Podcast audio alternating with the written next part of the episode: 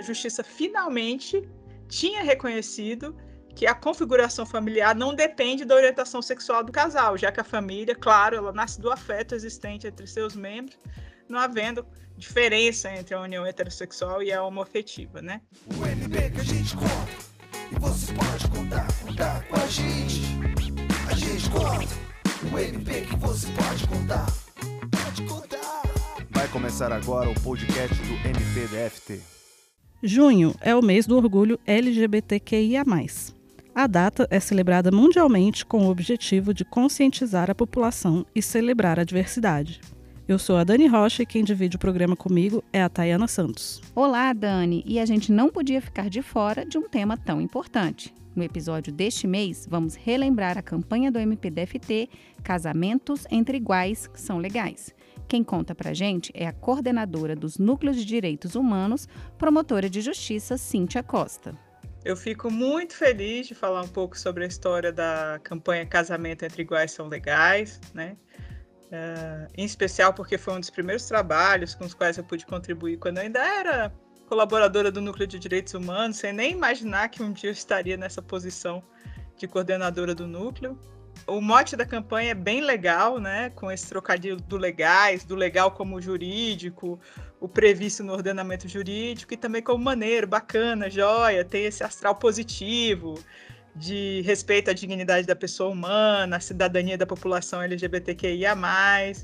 E os casais homossexuais estão na posição de protagonistas, né, e não de vítimas, o que também é importante e um dos principais objetivos de, de qualquer política pública. E bem, a ideia da campanha surgiu durante uma audiência pública realizada em outubro de 2014 pelo Núcleo de Enfrentamento à Discriminação, o NED, que tratou, entre outros temas, da questão da discriminação sofrida por cidadãos LGBTQIA. Né? À época, o coordenador do Núcleo de Direitos Humanos era o Dr. Tiago Perobon, um excelente colega e promotor de justiça. A proposta foi divulgar, em parceria com os cartórios de registro civil do Distrito Federal, essa possibilidade de pessoas do mesmo sexo se habilitarem para o casamento civil. Os direitos da comunidade LGBTQIA, ainda têm muito a avançar mas um deles, o casamento, ganhou espaço nos últimos anos. No Brasil, tudo começou em maio de 2011, quando o Supremo Tribunal Federal reconheceu formalmente a união estável entre pessoas do mesmo sexo e alterou o entendimento de que a família só é formada por um homem e uma mulher. Essa decisão foi realmente um divisor de águas na luta por igualdade e, e isonomia entre casais homo e heterossexuais, né? Tendo em vista que foi estabelecida essa interpretação que a união homoafetiva deveria ser reconhecida como uma entidade familiar, né? Depois disso, veio a resolução 175 do CNJ, né, que é de maio de 2013, que proibiu os cartórios do país inteiro a se recusarem a habilitar e celebrar casamento entre pessoas do mesmo sexo e converter a união estável homoafetiva em casamento.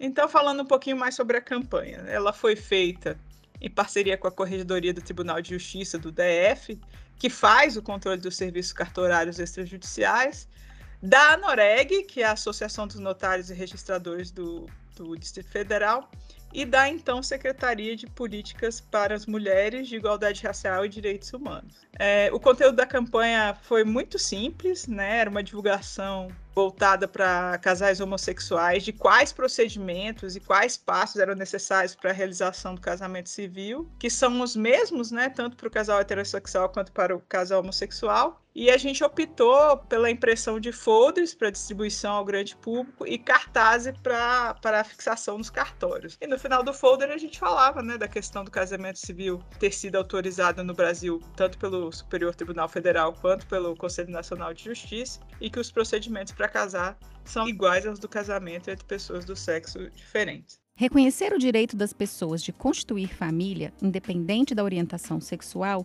tem grande impacto afetivo e jurídico na vida da população LGBTQIA. Essas conquistas demoraram muito mais do, do que deveriam. No que se refere, por exemplo, ao seu reconhecimento formal pelo sistema de justiça, só nos anos 2000 é que a justiça começou a reconhecer a legitimidade da união homofetiva lá na esfera do direito previdenciário, com o reconhecimento do direito ao benefício de pensão por morte ao companheiro sobrevivente, assim como aconteceu lá nas instâncias administrativas da Previdência Social. Os fatos reais eram de pessoas que eram até renegadas pela família, né, afastadas do convívio da família por serem homossexuais, passavam a vida inteira morando com um companheiro e no final, pelas regras é, formais, quem ficava com a pensão seria essa família que tinha né, expulsado essa pessoa do convívio dela, ao invés daquele companheiro que, que esteve ali do lado dela né, até o último suspiro. Então era uma questão até ética, né, a necessidade dessa mudança formal, dessa mudança de entendimento do, do ordenamento jurídico. Foi um avanço para o reconhecimento da igualdade de direitos entre casais hetero e homossexuais. Isso principalmente porque, uma vez que é feito o casamento civil, que ocorre o casamento civil, todos os direitos constantes é, do direito civil, do direito sucessório, do direito previdenciário, se tornam uma consequência jurídica desse casamento, né? O que também torna a própria relação homofetiva mais segura sob a, a ótica jurídica. O reconhecimento do casamento civil entre, entre casais homossexuais tem, teve várias repercussões, né? inclusive a questão posterior do registro de filhos de casais homossexuais. Hoje a gente tem regras mais claras sobre isso. Então, essa, essa decisão lá de trás teve várias repercussões positivas né, de reconhecimento de direitos. A campanha do MPDFT foi uma iniciativa pioneira pois parte da população ainda não conhecia a possibilidade desse tipo de união formal. Verdade. Para se ter uma ideia, aqui no DF, em 2013, tivemos 83 casamentos entre pessoas do mesmo sexo. Em 2021, foram 385 só até o mês de outubro, o que significa um aumento de 363%. Os dados são da Associação Nacional dos Registradores de Pessoas Naturais, a ARPEM Brasil. Então, foi uma, uma missão cumprida mesmo, e a campanha foi muito importante naquele contexto, né, logo após as decisões dos nossos tribunais superiores, fazendo esse reconhecimento formal. Tanto a Constituição como a lei, ela, elas ainda têm essa redação né, de que a união estável é só entre homem e mulher, e isso afeta também a questão do casamento. Então, a gente teve essa evolução jurisprudencial aí, super importante e necessária, né, para evitar várias situações de justiça e para por essa questão de igualdade de direitos mesmo. Afinal, não tem diferença, né, entre um casal homossexual e um casal heterossexual na prática, então o direito tem que acompanhar isso. E por que, que é importante, né, a gente lembrar de tudo isso? Porque o tema da campanha que teve é, o auge da sua divulgação aí nos anos de 2015, 2016, né? Hoje pode parecer algo não tão extraordinário, né? Porque as pessoas estão mais cientes, né? Elas hoje já sabem da possibilidade de casamento para qualquer tipo de casal. Mas a gente não pode esquecer que o caminho para o reconhecimento dos direitos decorrentes de uma, de uma relação homofativa foi longo. Tão importante quanto reconhecer os direitos é saber onde denunciar possíveis violações.